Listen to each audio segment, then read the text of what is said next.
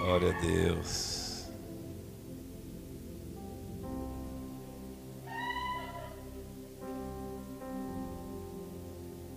Se você estiver anotando, anote aí. Nós vamos falar das três medidas do avivamento.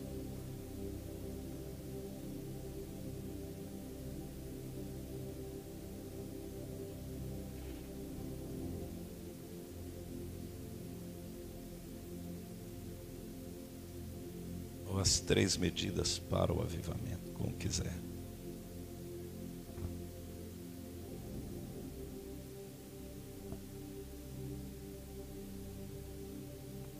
Primeiro nós temos que entender o que é o avivamento.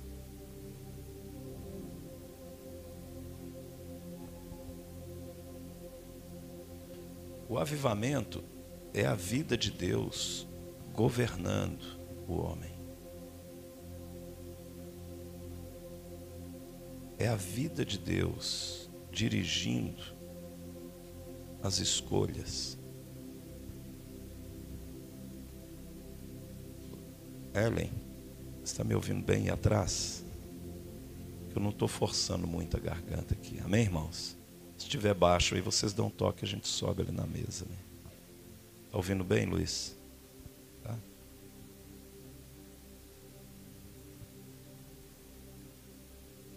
Cadê o Fábio? Tá aí, Fábio Júnior.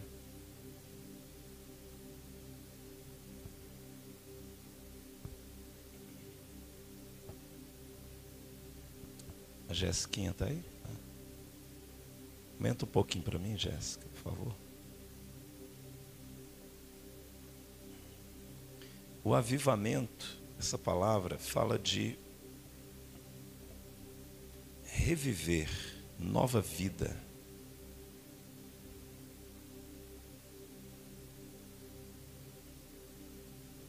Jesus trouxe essa nova vida através da ressurreição esta vida zoe, a vida abundante de Deus. A palavra zoe é vida abundante, é vida sobrenatural. O desejo de Deus é que nós alcancemos esta vida sobrenatural.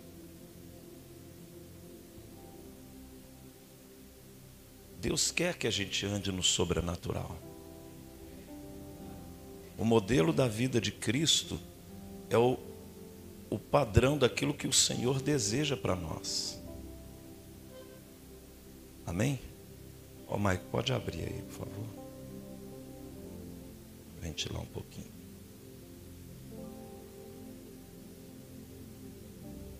Você vai abrir muitas janelas, Mike, nas nações.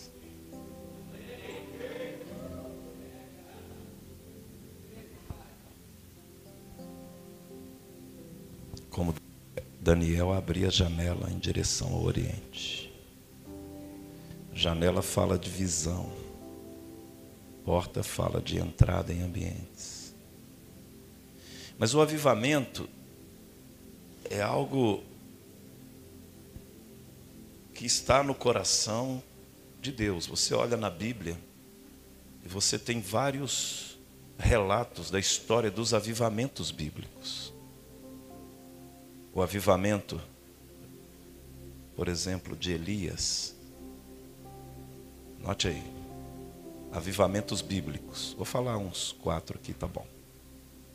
Avivamentos bíblicos, você tem Elias. No Monte Carmelo, quando veio fogo do céu, toda a nação se prostrou e se voltou para Deus e declararam: só o Senhor é Deus. O avivamento volta o coração do povo para Deus. Avivamento não é movimento. Avivamento é quando o coração das pessoas se volta inteiramente para Deus, se volta inteiramente para a vontade de Deus.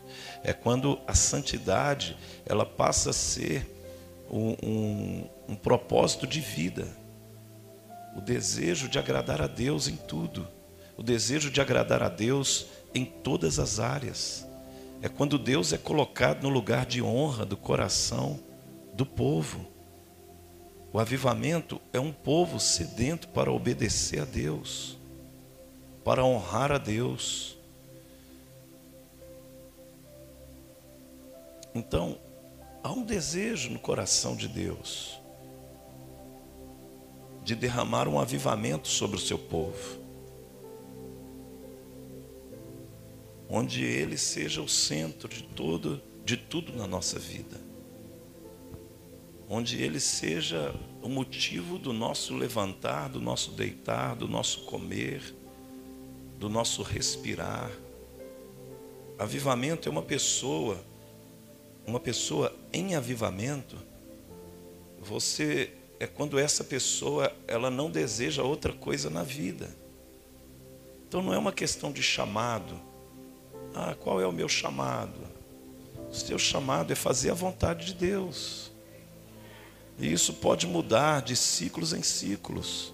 Hoje, meu chamado, eu estou aqui ministrando amanhã. Se Ele quiser que eu esteja com as crianças, esse é o meu chamado. Se Ele quiser que eu vá para uma nação, esse é o meu chamado. O chamado é você se mover na vontade do Senhor. É você ser guiado pelo Espírito Santo. Chamado não é serviço, é obediência. Chamado é um alinhamento com o coração de Deus.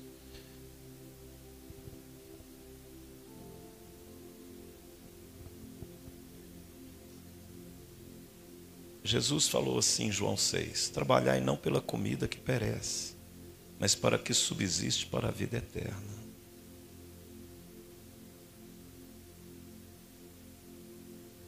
Em João 17 ele fala: A vida eterna é esta, que conheçam a Ti, o único Deus verdadeiro, e a Jesus Cristo, a quem enviaste. Aí ele logo, quando ele fala assim, olha, que a vida eterna é conhecer e depois conhecer a Cristo ele fala algo interessante. Eu consumei a obra que me confiaste para fazer. Irmãos, a gente concluir nossa peregrinação aqui nesse mundo e consumar a obra de Deus na nossa vida. Concluir a obra de Deus. Esse tem que ser o seu propósito. Uma pessoa em avivamento, ela está centrada nas direções do Espírito. Ela ora para ouvir a Deus. O que o Senhor quer que eu faça? Ela lê a Bíblia, não é para pregar, é para entender o coração de Deus. Ela, ela jejua, não é só para vencer a carne. Isso é um dos aspectos do jejum. Mas quando a pessoa está em avivamento, o jejum dela é uma renúncia da sua carne para se alimentar do espírito. O jejum é para os famintos de Deus. Quem tem fome de Deus jejua. e o seu espírito fica mais sensível para você discernir a vontade de Deus. Você não pode jamais entender que avivamento é movimento.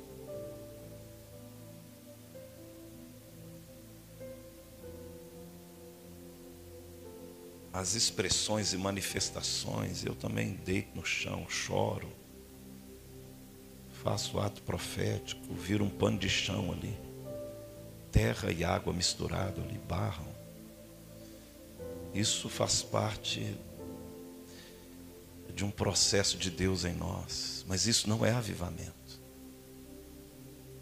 Avivamento é você estar se movendo debaixo da nuvem, da coluna cumprindo a vontade.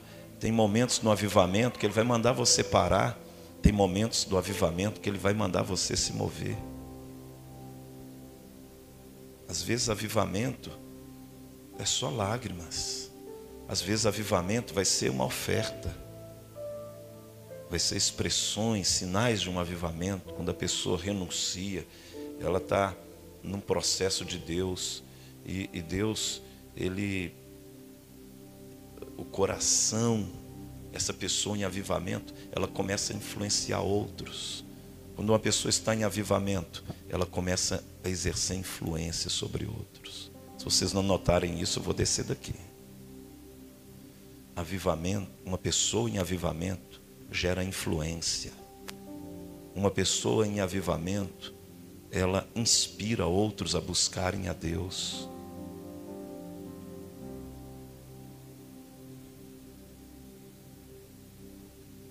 Uma pessoa em avivamento, ela rejeita tudo que é pecado.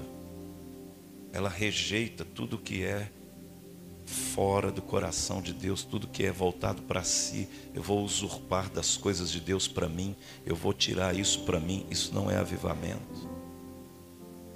Uma pessoa em avivamento,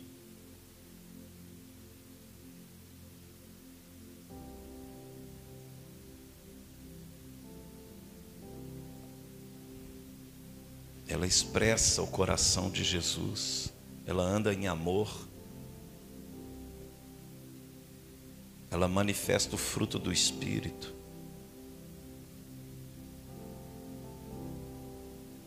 Então, é importante desconstruir uma ideia de avivamento relacionado só ao movimento.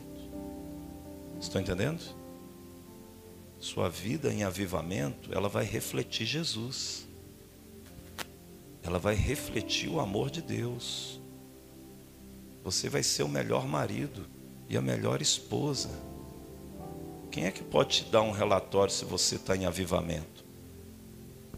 Sua casa, seus filhos, sua esposa, as pessoas que convivem com você. Se quando você chega, você leva um ambiente de alegria, de paz e de justiça. Se o que você ministra alimenta sua casa, seus filhos, seus discípulos. Uma pessoa em avivamento, ela agrega valor ao coração das outras pessoas. Ela está sempre ensinando algo, porque ela transporta o avivamento. Não é algo que você você senta para almoçar com a pessoa, você quer ouvi-la. Você está no carro, tem algo, às vezes está até calado, mas está te ministrando. Assim que era a vida de Jesus. Jesus é o exemplo de uma pessoa em avivamento. Ele ministrava dormindo. Cara, os caras estavam lá louco e ele dormindo no meio da tempestade. Isso é uma pessoa em avivamento. Pessoas em avivamento dormem no meio da tempestade.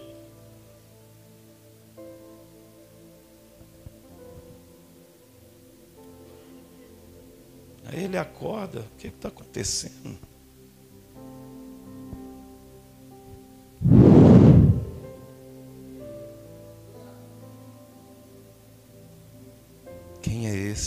Que até os ventos e os mares o obedecem?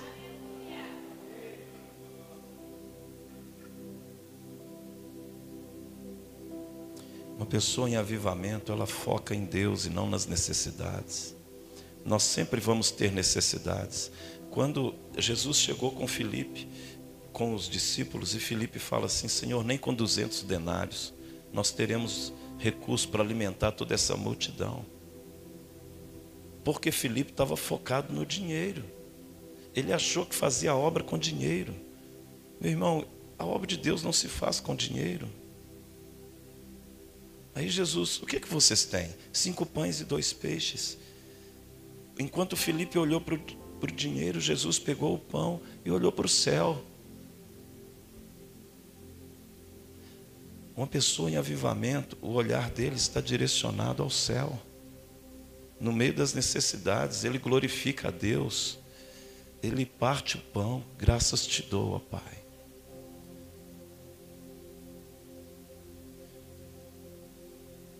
Porque no avivamento você não multiplica só o pão. Multiplicou os cestos também. Estava ali os cinco pães e depois eram doze cestos que sobraram. E aí, o que, que isso significa? Que quando você está em avivamento, a estrutura necessária para o seu ministério vai multiplicar. para que você possa alimentar as pessoas. Não precisa ficar preocupado, porque não é o dinheiro. Ele vai multiplicar o cesto também. Ele não vai multiplicar só o pão.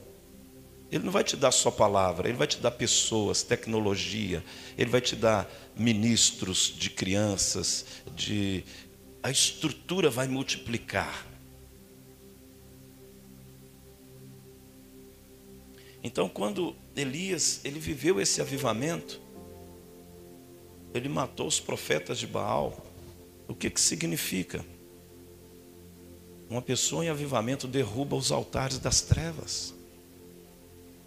Quando você está em avivamento, o altar que você edifica para Deus atrai o fogo dos céus e destrói aquilo que o diabo está querendo edificar.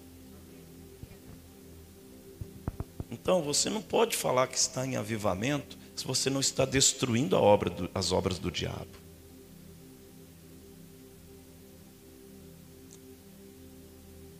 Está entendendo? Morreram profetas de Baal, morreram os altares, os sacerdotes de Satanás, o povo se voltou para Deus. Só o Senhor é Deus.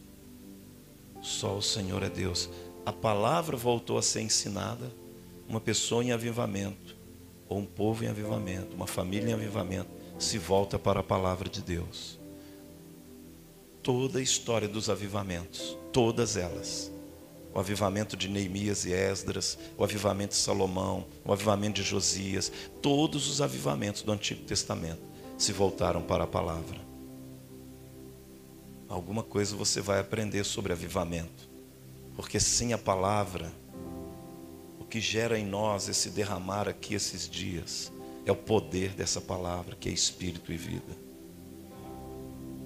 Uma igreja em avivamento, ela se volta para a palavra uma família em avivamento está sentado na mesa estudando a Bíblia. Você quer entrar em avivamento? Reúne a sua casa, abre a Bíblia com seus filhos e estude a Bíblia com eles. Estão entendendo?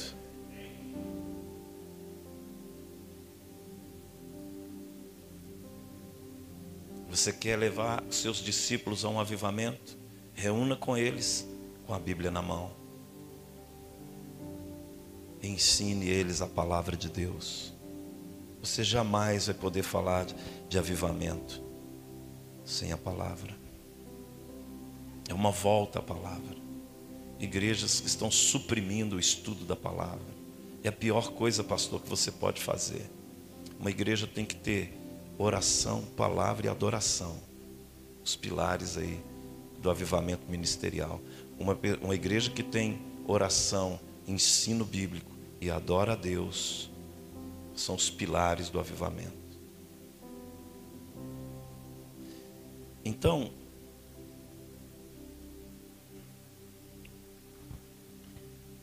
Elias viveu um avivamento.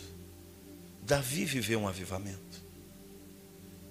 O avivamento no tempo de Davi foi tão extraordinário, Pastor Johnny, que o coração dele ele traz a arca. Ele traz a arca para Jerusalém. E ele, como um adorador, Davi era um rei, um profeta, um guerreiro, um poeta, músico, empreendedor. Ele era um apaixonado por Jesus. Ele era um cara assim que, meu Deus, como falar de Davi, né? É difícil. Ele não usurpou o trono, ele não quis o trono. Foi Deus que deu a ele. Ele não matou Saul, ele não tomou o trono, ele não tomou posição no reino. Foi Deus que o promoveu. Ele não queria reconhecimento. Então, quando Davi ele estabelece o tabernáculo e ele traz a arca, ele organiza as famílias. A adoração era em famílias. Eram 24 horas, sete dias da semana. 24 horas as famílias iam adorar a Deus. 40 anos. Davi governou sete anos em Judá e 33 anos em Hebron. Aí ele, olha só, 33 anos. Quando ele estabelece ali o tabernáculo, foram 40 anos de oração e adoração a Deus.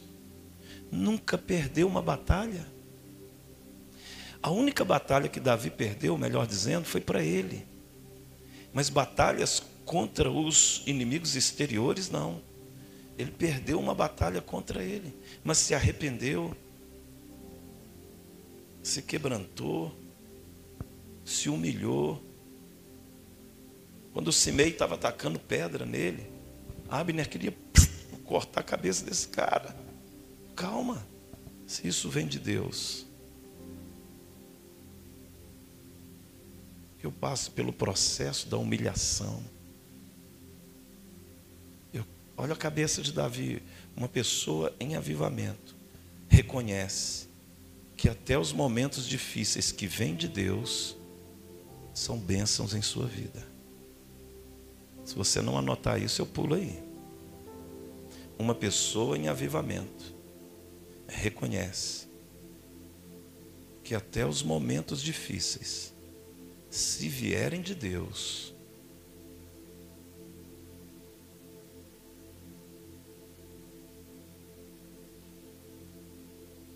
é bênção em sua vida.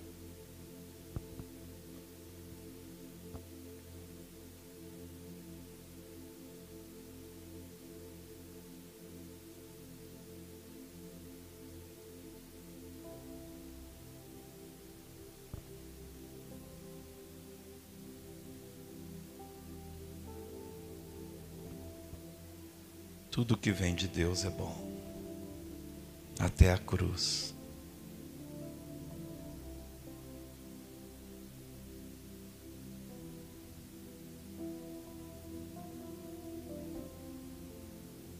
Jesus entendeu isso.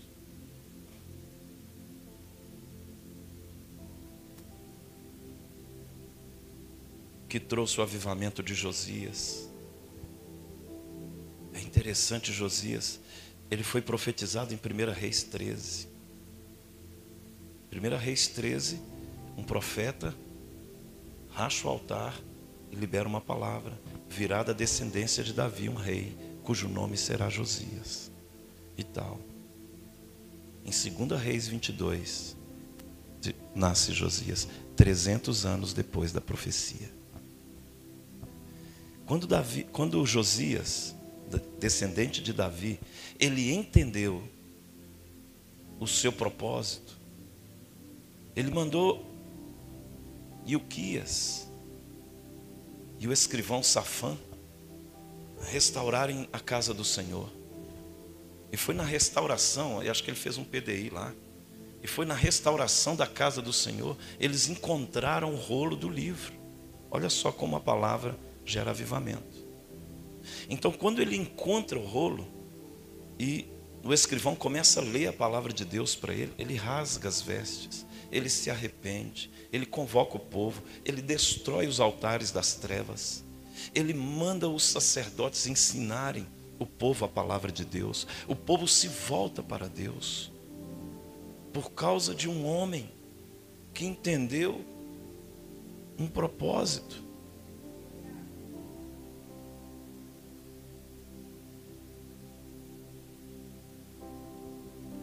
Quando você entende isso, tudo que você está recebendo esses dias tem um propósito. O avivamento começa de cada um de nós. Começou com Davi, vou trazer a arca. Antes disso, vou cuidar das ovelhas do meu pai. Jesus viu Davi lá de trás das malhadas. Ali começou o avivamento. Eu não sei o que, que Davi cantava ali. Talvez com a sua harpa, o Senhor é o meu pastor, nada me faltará. Parece um urso, opa, um leão.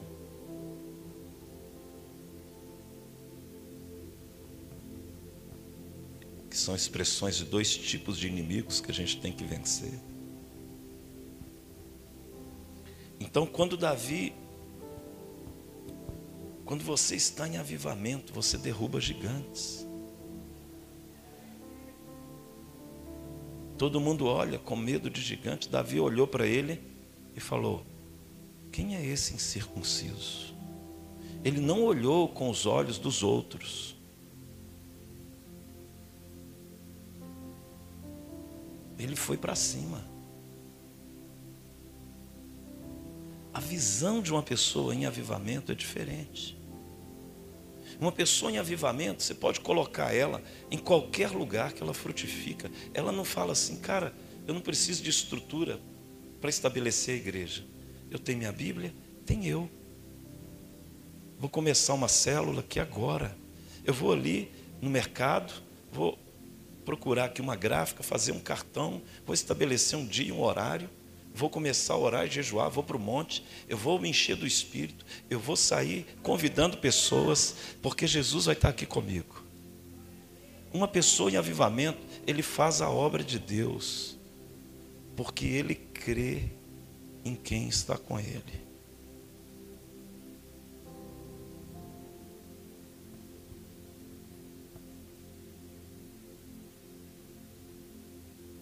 Glória a Deus. Podemos começar? Então, a Bíblia conta a história dos avivamentos. Você tem o avivamento de Pentecostes. O que dizer que foi esse avivamento? Meu Pai. O avivamento na vida de Paulo. O avivamento na vida dos discípulos depois de Pentecostes. O avivamento de Samaria. O avivamento de Antioquia. O avivamento de Éfeso.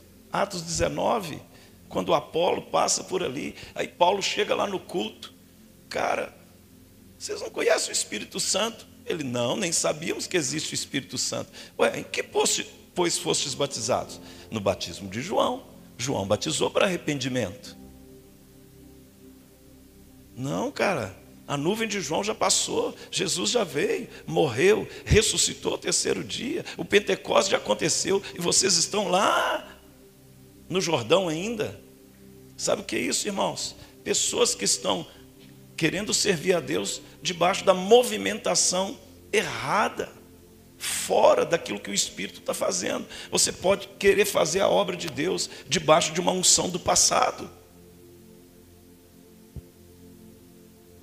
A folha já virou, a chave já virou, o Espírito Santo já veio e vocês ainda estão no batismo de João. Outro dia eles começaram aqui na igreja com um tal de geração de João Batista. Eu falei: o que, que é isso? Que geração de João Batista? Geração de Samuel. Que geração de Samuel, cara? Você está querendo retroceder? Nós estamos aqui na geração do Filho de Deus. Nós estamos numa geração aqui de Melquisedeque. Nós estamos na geração do que é eterno. Mas é modismo. Que geração, cara, que se compara a Jesus, irmãos. Minha geração é JC, na veia.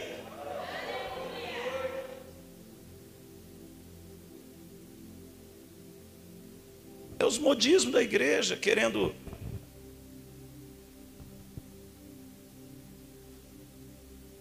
O que se compara a Jesus, irmãos? Nada.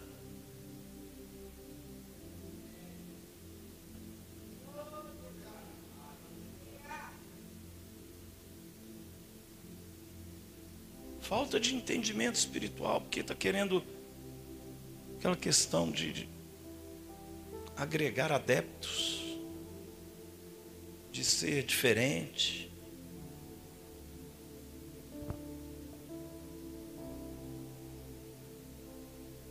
Meu Deus, não tem nada maior que aquilo ali, não, irmãos.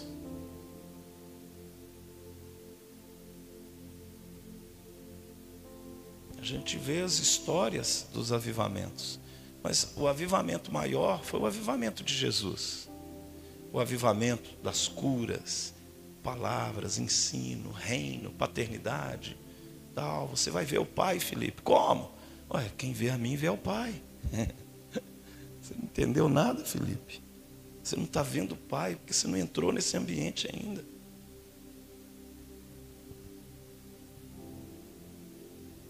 Então vamos parar com isso, amém, irmãos? Nós somos da geração JC na veia. Aí Paulo chega lá, a igreja de Éfeso, aí os caras reunidos. Aí Paulo, não, vou batizar vocês em nome de Jesus e batiza. Então agora, vamos reunir aqui. Ele impõe as mãos. Transferência de ambiente. Aquilo que ele carregava.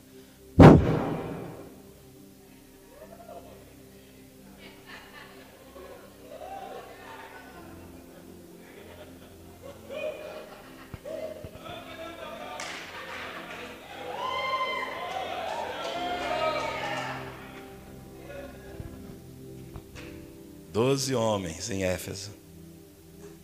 Os caras ficaram chapados demais, irmãos. Esses caras estão cheios. A igreja de Éfeso. Depois Paulo vai embora, passa-se anos. A igreja ficou tão poderosa por causa desses caras. Aí Paulo escreve a carta aos Efésios, falando: Olha, vou explicar para vocês, capítulos 1, 2 e 3 de Efésios. Aqui fala do plano da redenção de Cristo. Vocês são salvos pela graça mediante a fé. Capítulo 1 ele fala: para que os olhos do vosso coração sejam iluminados no pleno conhecimento dele. Capítulo 2 ele explica a graça de Deus. Capítulo 3 ele fala da multiforme sabedoria. Capítulo 4 ele vem traz para a igreja de Éfeso, anda em unidade, a unidade da fé. Capítulo 5 ele fala da família. A família é a base. Capítulo 6 ele fala da guerra espiritual. Ele fala: olha, se vocês andarem em unidade, mantiverem a relação da família como Cristo e a igreja, e vocês entenderem as batalhas espirituais, vocês serão uma igreja em avivamento. Aí, quando a igreja de Éfeso, eles estavam assim, e de, por quê? O principado de Diana estava ali. Eles precisavam saber como se movimentar debaixo do céu que estava naquela cidade. Então Deus levanta Paulo. Depois Paulo envia Timóteo. Depois João vai para a ilha de Pátimos, recebe o Apocalipse, depois volta. Quando João volta, ele vai para Éfeso. Olha só, Apolo já havia passado por ali. Como Deus investiu em Éfeso. Ele vai enviando pessoas. Pessoas que carregam avivamento, vão cruzar o seu caminho para que você entre numa dimensão maior. Se você não anotar isso, vou tacar esse microfone na sua testa, igual Davi fez com Golias. Fique atento às pessoas que estão em avivamento, que vão cruzar o seu caminho, cabeção.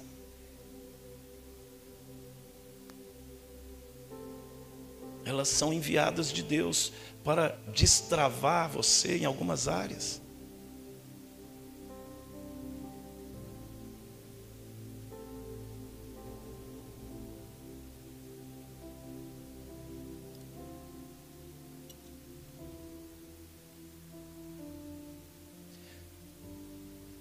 Eu só estou dando de verdade um panorama daquilo que eu quero dizer aqui hoje.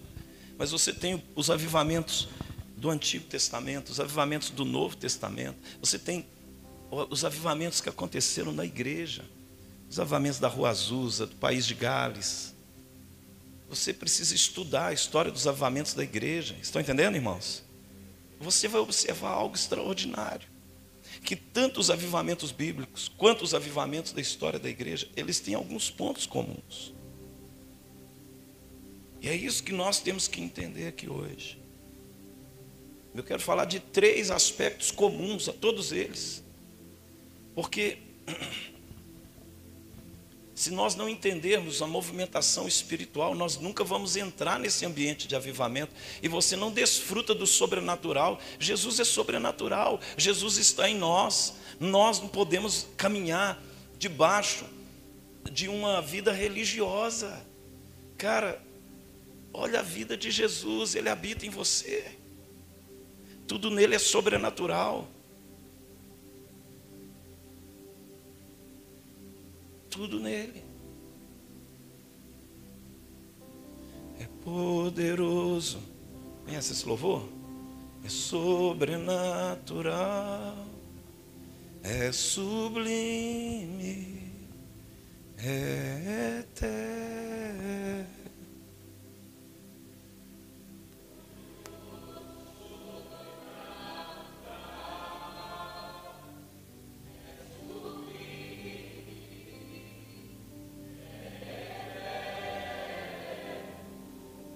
Ele é poderoso, sobrenatural, habita em nós para termos uma vida sobrenatural.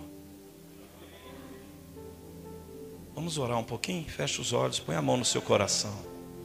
Fala assim: Senhor, eu quero ter uma vida sobrenatural. Me ensina. Me ensina a entrar nesse lugar do sobrenatural. Me ensina a entrar nessa dimensão da ordem de Melquisedeque. Me ensina a entrar nesse lugar aonde os pães multiplicam, as tempestades se acalmam. Esse lugar, Deus, aonde a morte ela não governa mais, mas a ressurreição, onde o pecado não me domina, onde eu governo sobre demônios. Me ajude, Senhor. Pede Ele isso, pede Ele. Ele falou para pedir. Eu quero, Senhor. Eu quero entrar nesse lugar, Senhor. Eu creio no que o Senhor fez na cruz. Eu creio. Eu creio que a vida que o Senhor trouxe para nós, ela é abundante. Eu vim para que tenham vida e a tenham com abundância. Eu creio, Senhor. Eu creio que o Senhor está me chamando para esse lugar. Que o Senhor me trouxe esse PDI com esse propósito. Me tira da religião, me movimenta nos céus, me movimenta para um ambiente. Me coloca, Senhor, no lugar onde a Sua glória me transforma. Me coloca, Senhor, me move no meu espírito, Senhor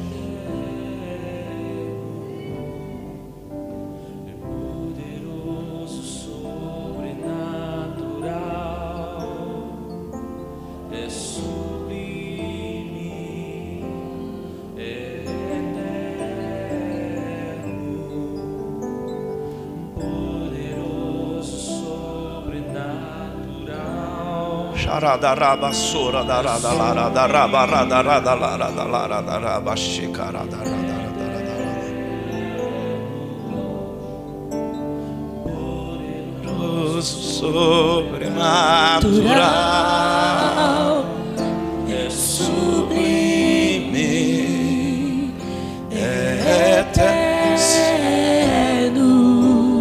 Aleluia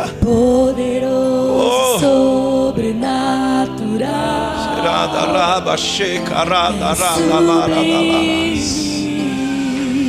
Oh, oh, é poderoso é um lugar nas regiões celestiais. É um lugar onde a morte dá lugar à vida, onde o pecado dá lugar à santidade, onde o egoísmo dá lugar ao amor. poderoso sobrenatural é sublime é eterno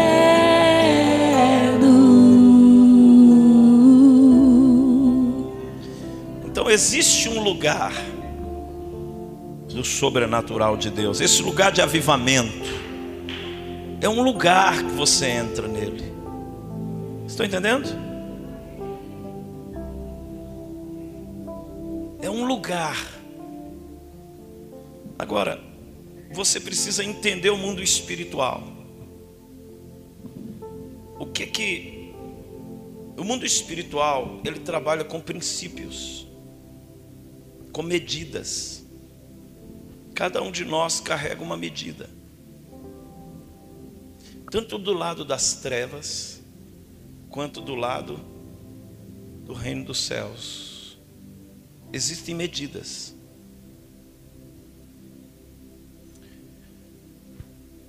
Na história dos avivamentos, uma primeira medida que foi necessária foi a medida de arrependimento. Há uma medida de arrependimento para destruir as estruturas dos reinos da Babilônia, Medo-Persa, grego, Império Romano, os reinos deste mundo. Então, Deise, põe para mim aqui Daniel 7, 27, que é o tema do PDI. Entenda que existe uma medida. A pessoa às vezes carrega uma medida daqueles reinos, dos reinos das trevas. E olha só, o reino e o domínio e a majestade dos reinos debaixo de todo o céu serão dados ao povo dos santos do Altíssimo. O seu reino será reino eterno todos os domínios os servirão. Ele está dizendo o seguinte: que Deus ele quer estabelecer sobre nós o reino eterno e os reinos que governavam nosso coração, eles precisam ser submetidos, destruídos. Para que isso aconteça, você tem que ter o entendimento de que houve uma medida quando você estava no mundo. Você antes disso, quando você nasceu, você já herda uma medida de iniquidade geracional. Então tem uma medida que você já traz.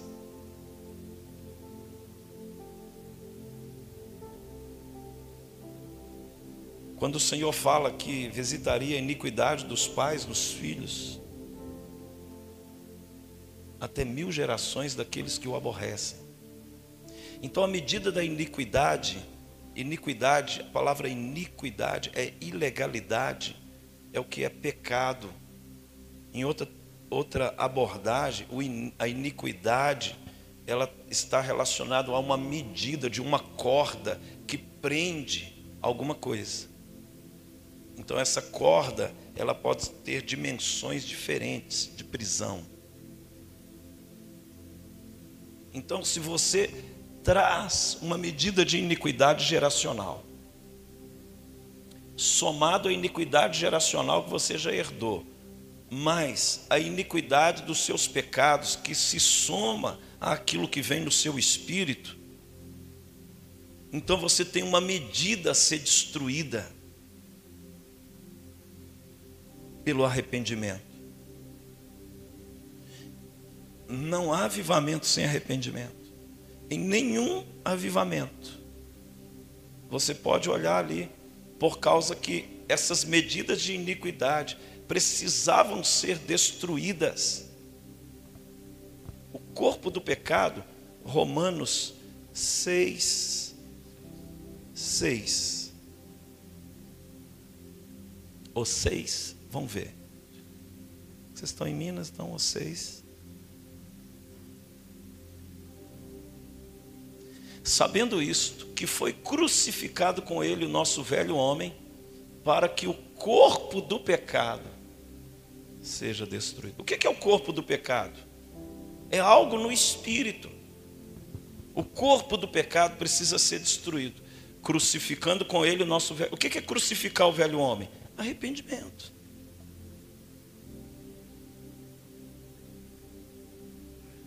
você para você destruir o corpo do pecado. Quando você peca, o que, que acontece? Para onde que vai esse pecado? Ele vai para um lugar no mundo espiritual, no seu espírito. E esse é como um tumor que vai crescendo. A medida do corpo do pecado vai crescendo. Então, para você, você, por exemplo, viveu com muitos pecados financeiros. Aí você desonrou pai e mãe, você agiu de maneira errada, você é, comprou e não pagou, deu cano no banco, ficou, ficou com aquela mentalidade: não, o banco é muito rico, eu posso pagar depois. Isso é roubo. Você está apropriando de algo que não é seu, independente da condição do outro. E aí você cometeu esses pecados financeiros, sua vida financeira travada. O que que você e eu nós precisamos? Nós precisamos entender isso. O sangue de Jesus me purifica, Senhor, de uma mentalidade de Babilônia, desses pecados financeiros que eu cometi. Eu vou restituir, Senhor. Tem misericórdia. Eu quero pagar as pessoas que eu devo. Eu não quero dar prejuízo em ninguém, Senhor. Tem misericórdia de mim, Senhor. Se sua oração ela for uma oração sincera, com arrependimento sincero, isso vai quebrando as cordas da iniquidade, isso vai rompendo as maldições na sua vida financeira. Aí você tem uma oportunidade, você ouviu uma palavra do Leandro aqui sobre libertação financeira, você entendeu algumas coisas, você entendeu que agora Deus me dá sabedoria na área da educação financeira, da gestão financeira. Amém? Agora você vai estudar sobre isso, você vai aprender princípios de administração financeira. Você agora entende que a Deus você deve a honra de tudo que você tem. Então você pratica os seus dízimos, as ofertas ao Senhor, você traz as suas primícias ao Senhor, você honra a Deus, honra a Deus, recebe sabedoria de gestão e você se arrepende dos seus pecados. Você começa a construir dentro de você um ambiente de prosperidade. Nenhum amém. Então, os ambientes, eles são construídos. Eu não quero ser um ambiente de dívida. Eu quero ser um ambiente de prosperidade. Eu sou um ambiente de prosperidade. Você é um ambiente de prosperidade. Então aí eu vou aprender sobre isso. E de...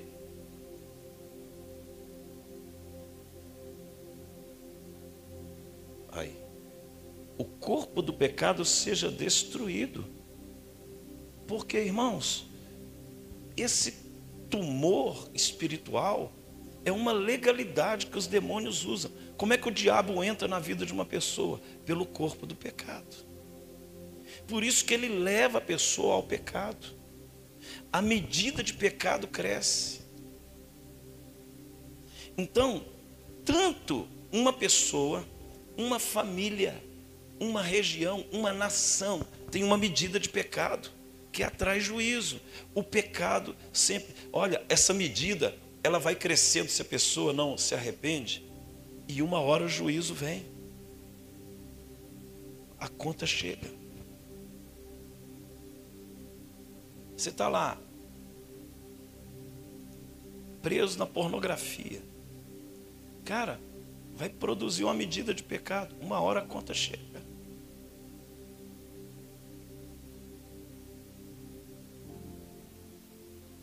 Outra coisa, você está lá metendo pau, conversando, falando mal de autoridade. Isso é um pecado gravíssimo no mundo espiritual. Pecado gravíssimo. A difamação a uma pessoa de posição de autoridade. Você atrai um juízo.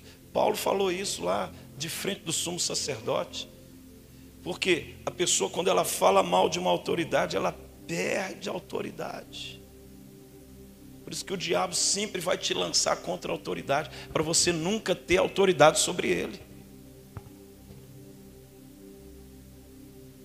Então, o que, que é o pecado da língua?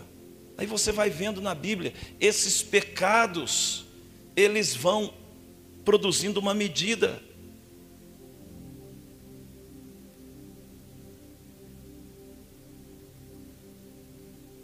E uma hora o juízo chega. Aí Deus nos envia Jesus para que através do seu sangue, que é o elemento mais poderoso do mundo espiritual, são três elementos: o sangue, a unção e a glória. o Filho, o Espírito e o Pai.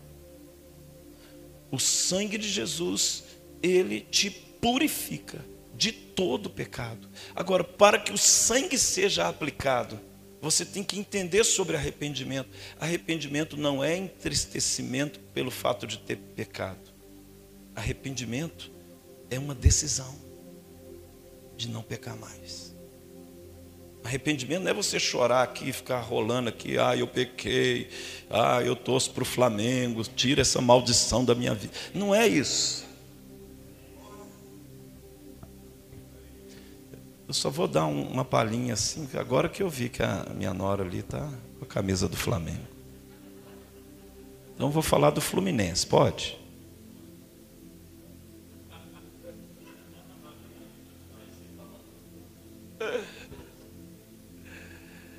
Então, quando você se arrepende, você não é entristecer pelo que você fez. Uma decisão. Eu tinha uma locadora, vou confessar uns pecados aqui. Na época, era aqui nessa rua aqui. Locadora grande, tinha 8 mil títulos. Mais de 8 mil. Eu gostava muito de cinema. Estudei sobre cinema. Gostava. Aí eu tinha, eu tinha várias empresas e eu comprei essa locadora, minha esposa trabalhava nela. E eu era viciado em pornografia. Eu ia para casa casado. Levava três fitas pornográficas para casa. Aí, uma crise violenta no casamento. O diabo entrou nessa área. Minha esposa, nós separamos. Ela saiu de casa, eu cheguei.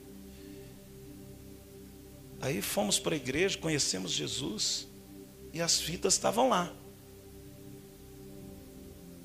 Aí um dia eu falei, eu ouvindo a palavra, lendo a Bíblia, comecei a ver.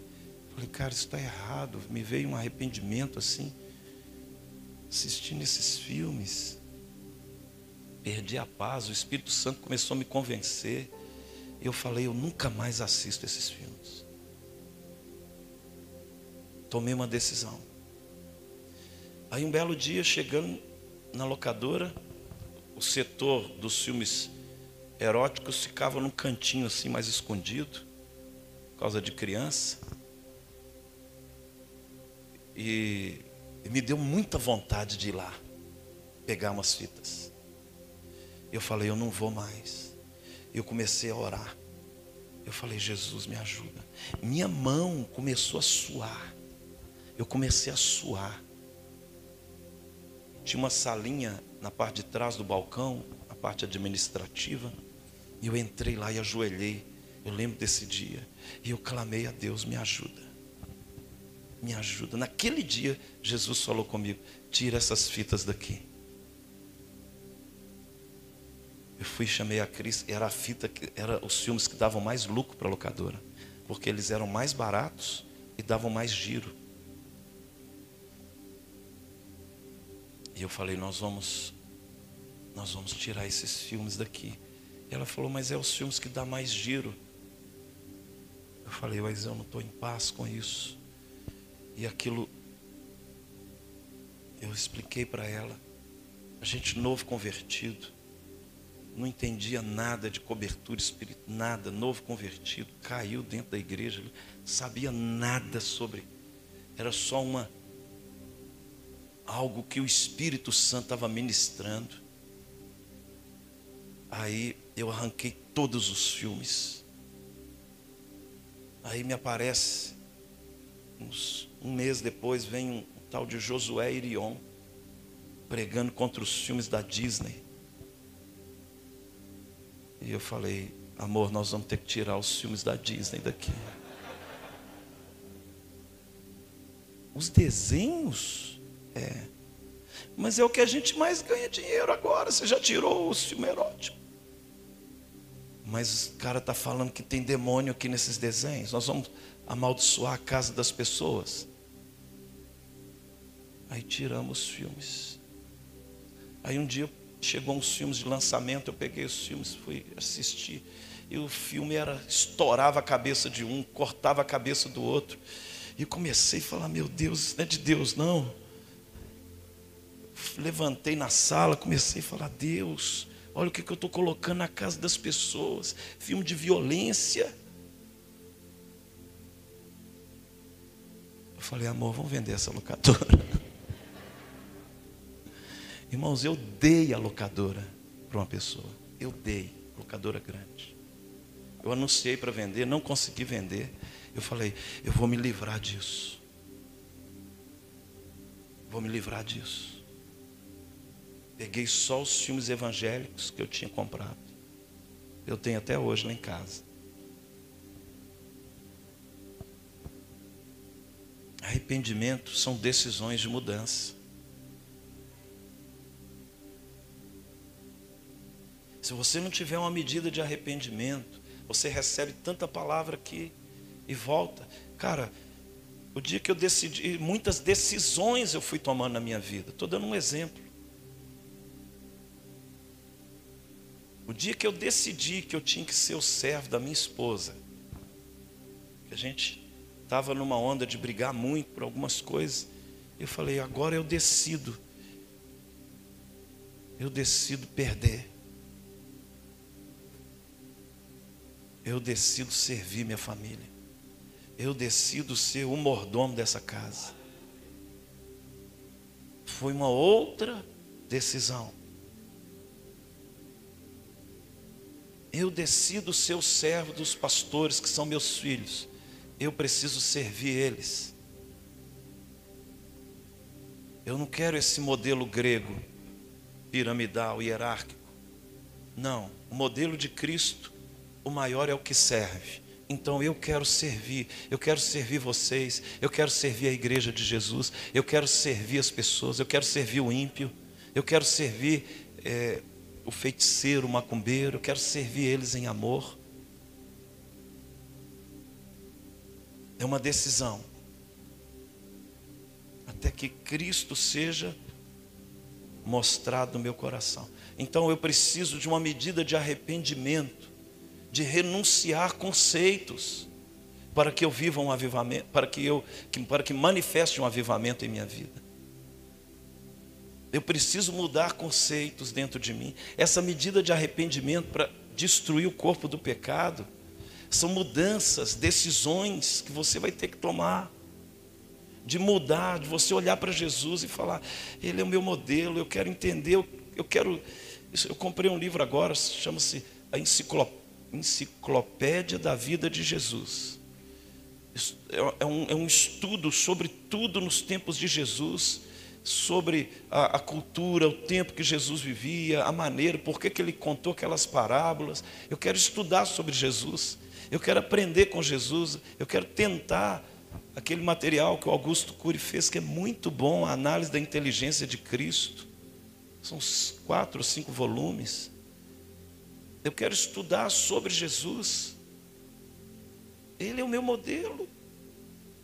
Ele é o meu exemplo. Ele é minha inspiração. Avivamento é você querer ser como Ele. Estão entendendo? Então, isso começa com uma medida de mudança de mentalidade. Nós não podemos continuar vivendo um evangelho onde eu venho à igreja buscar coisas para mim, ou buscar a minha bênção. Cara, eu já tenho a minha bênção. Tudo que eu tenho está em mim. É Ele. Ele é a fonte de tudo que eu preciso. Ele é a fonte da sabedoria, do entendimento, do amor, da prosperidade é, Ele é a fonte da cura, da vida eterna. Ele é a fonte de tudo. Eu não tenho necessidade de nada, está consumado. Eu preciso entender que aquilo que eu carrego, eu só preciso compreender como liberar isso. Tudo que você precisa já está em você.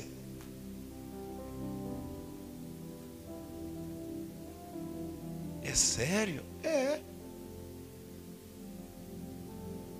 você tem Jesus. Você já tem tudo.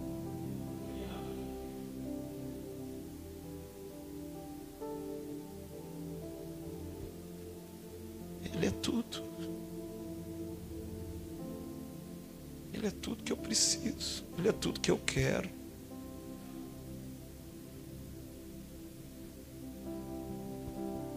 Ele é minha comida, minha bebida.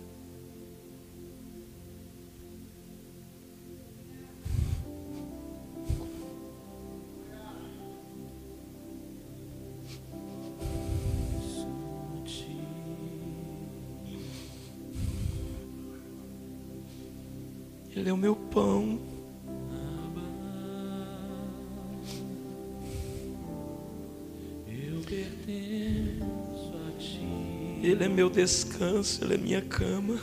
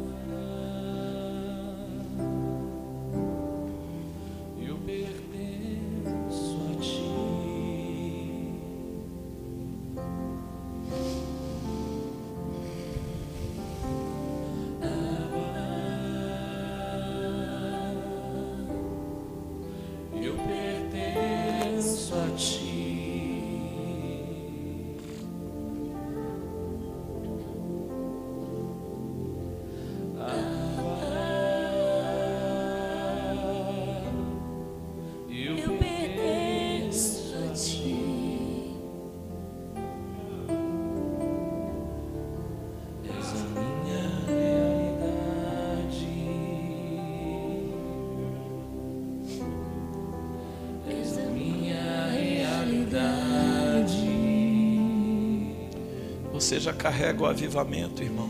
És a minha realidade.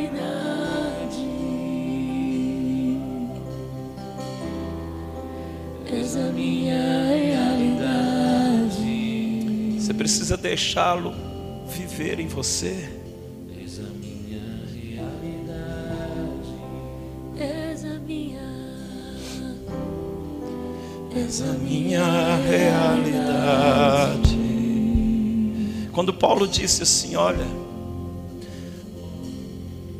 já não sou eu quem vivo, mas Cristo vive em mim.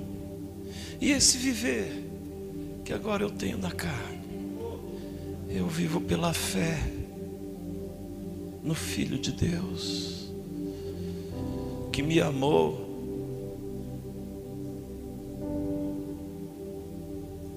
e se entregou por mim.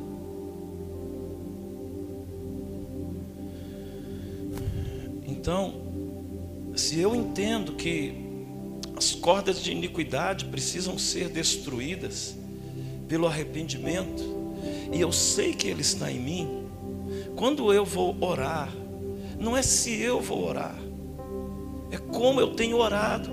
Por que, que pessoas não têm experimentado? Porque não sabem orar. Irmãos, nós precisamos ter uma medida de arrependimento em nossas orações diárias. As misericórdias do Senhor se renovam a cada manhã. Ele estava apontando o seguinte: a cada manhã você pode se arrepender, que a misericórdia vai estar lá, ela vai estar disponível, ela está. Então, se a cada manhã eu me prostro diante do Senhor e eu vou, Senhor, me mostra, vê se há em mim algum caminho mau, sonda-me, me conhece, esquadrinha, olha, tem orgulho aqui dentro, tem soberba, tem vaidade, o que, que tem aqui dentro que não te pertence? Eu não quero nada que te entristece, eu não quero carregar nada, eu quero carregar aquilo que te alegra, eu quero te alegrar, eu quero que o Senhor dê um sorriso no trono. Eu quero que o Senhor olhe para mim e veja a minha luta. A minha luta não é para eu viver longe do pecado, a minha luta é para te agradar. Eu quero te agradar. E eu te agradando, eu vou ficar longe do pecado. Eu não quero dar certo, eu não quero dar certo, eu quero te agradar. Eu não quero, eu não quero funcionar, eu não quero ministério grande. Eu quero que o Senhor se alegre comigo. Eu quero ser alguém que o Senhor olha para ele. Eu quero que o Senhor, assim, eu tenho uma, um desejo de que o Senhor fale para o anjo que está aí do seu lado, assim, olha ali, vê meu servo Rogério, servo bom e fiel, justo e íntegro, que teme a Deus, que se aparta do mal, como o Senhor disse para Jó, como o Senhor Deus disse para Daniel, para Senhor, homens que caminharam na terra, que tentaram te agradar, não tentaram viver para as pessoas, mas viver para o Senhor. Então a sua oração já não é mais para ficar pedindo Deus as coisas. Deus vê se tem alguma coisa no meu coração ainda que ainda não te glorifica. Se tem alguma motivação errada,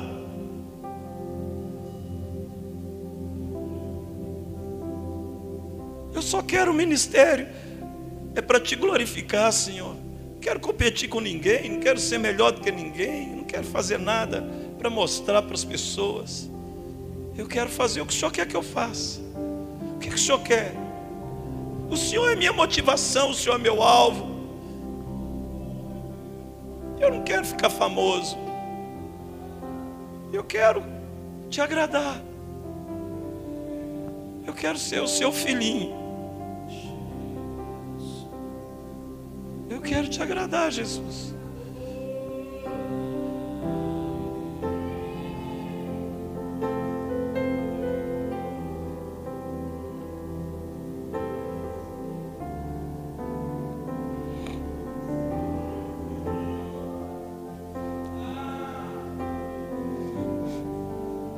Deixa Ele ser o centro da sua vida.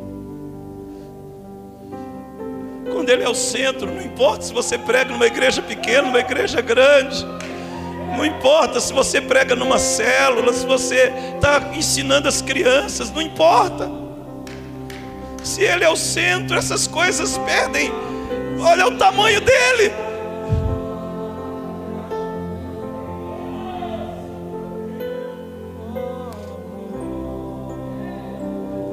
Eu quero ser o anônimo que te agrada. Se isso for bom,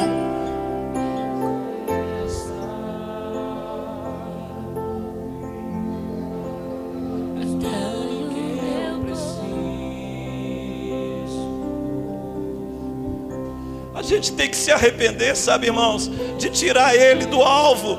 A gente tem que se arrepender, porque a gente não ora pensando nele, a gente ora pensando na gente. Sabe o arrependimento? É aquele sentimento assim, Deus, eu estou orando errado. É, você está orando errado. Porque você não está me fazendo centro. Eu sou alfa, eu sou ômega, eu sou o princípio, eu sou tudo que você precisa.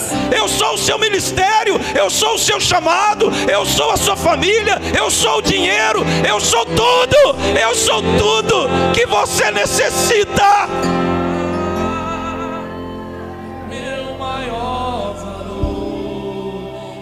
Tu és minha vida. Tu és minha vida. Jesus, és meu amigo. Uou! Tua vontade,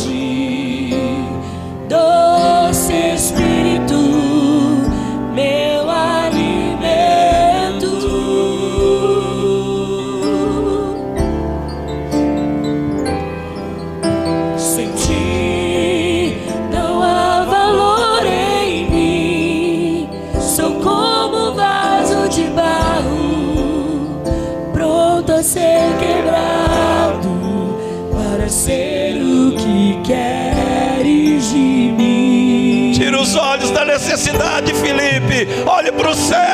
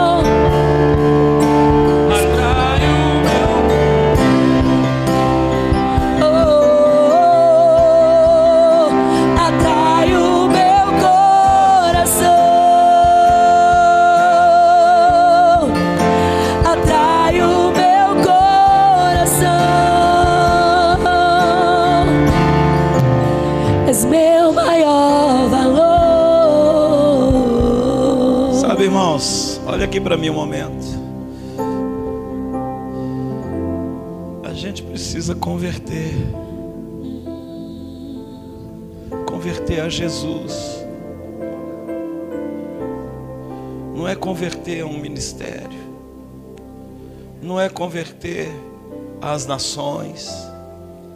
Não é converter as multidões, não é converter aos likes, não é converter a fama. Jesus. Por que, que você vai às nações? Só se Ele quiser. Na época do Orkut eu recebi. Depois eu falo dos avivamentos.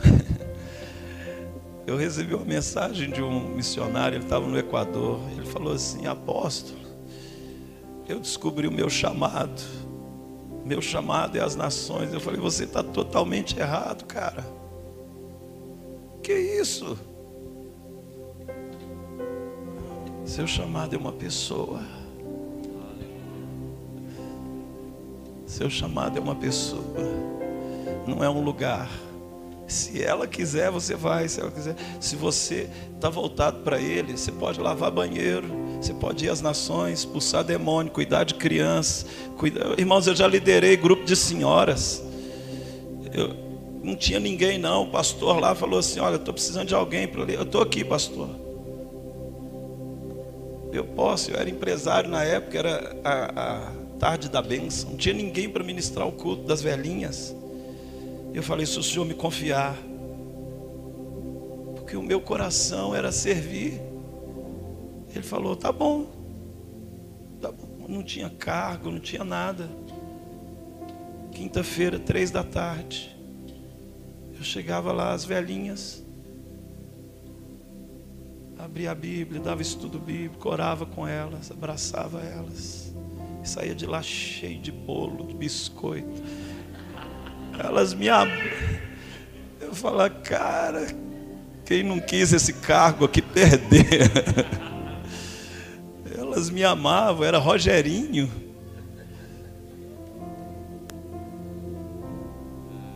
Você está procurando um serviço, irmãos? Não procura isso não, procura Ele.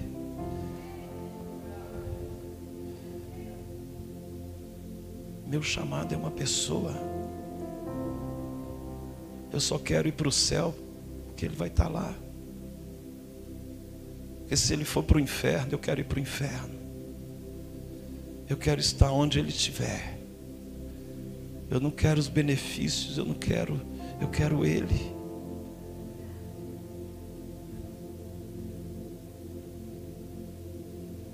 Que conheçam a Ti. No dia que você conhecer Ele, essas coisas vão ficar tão pequenas porque Ele transforma inferno em céu, Ele transforma qualquer coisa, Ele pode, Ele é o Criador, Ele é tudo, Ele está acima de tudo, porque nele tudo subsiste, Ele é, Ele é, porque dele, por meio dele e para Ele, são todas as coisas. Então, quando você converte o seu coração a Jesus, o ministério, cara, não importa se você prega aqui no PDI, se prega num congresso, você prega numa célula. Você não é mais homem de Deus ou menos homem de Deus.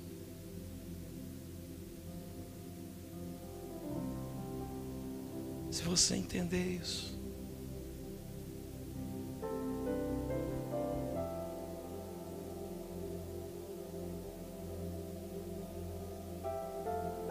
Dele o seu alvo, o seu pão. Eu sento, às vezes, eu pego um pouquinho de suco de uva e um pão, e eu vou lá para o meu. Eu tenho uma, um quartinho de oração na minha casa, e eu vou cear com ele.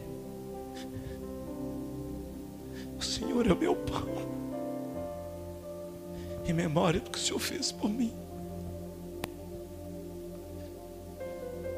Tenho uma aliança com o Senhor. Este cálice é a nova aliança no teu sangue. Fica comigo aqui, Jesus. Me ensina a Sua palavra. Me ensina a ver além do que está escrito. Entender os mistérios do Teu reino.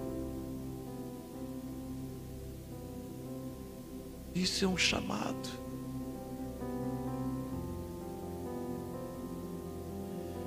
Marcos 3,14.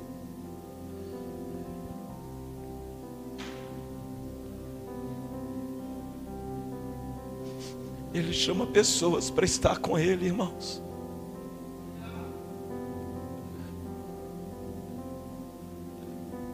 Então designou doze para estarem com Ele.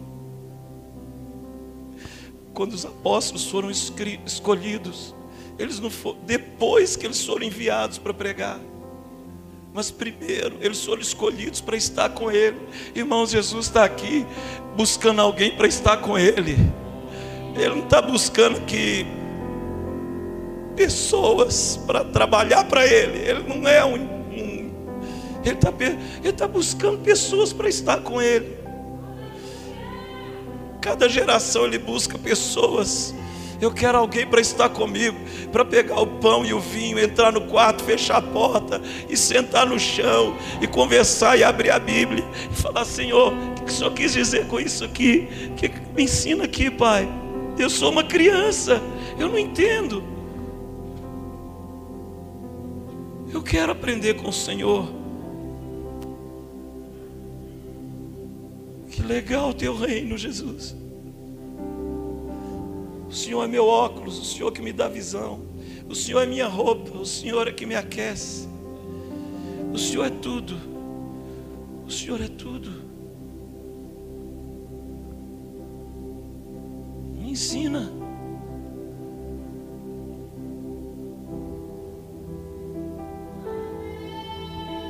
Para estar com Ele.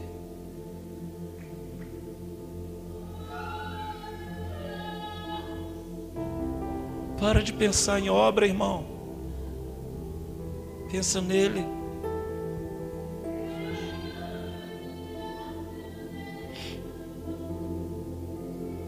A obra é consequência.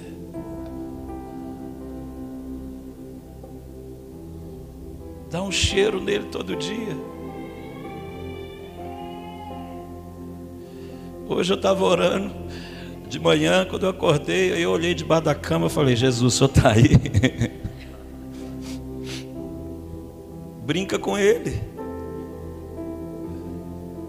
Se o senhor estiver aí, eu vou entrar aí debaixo.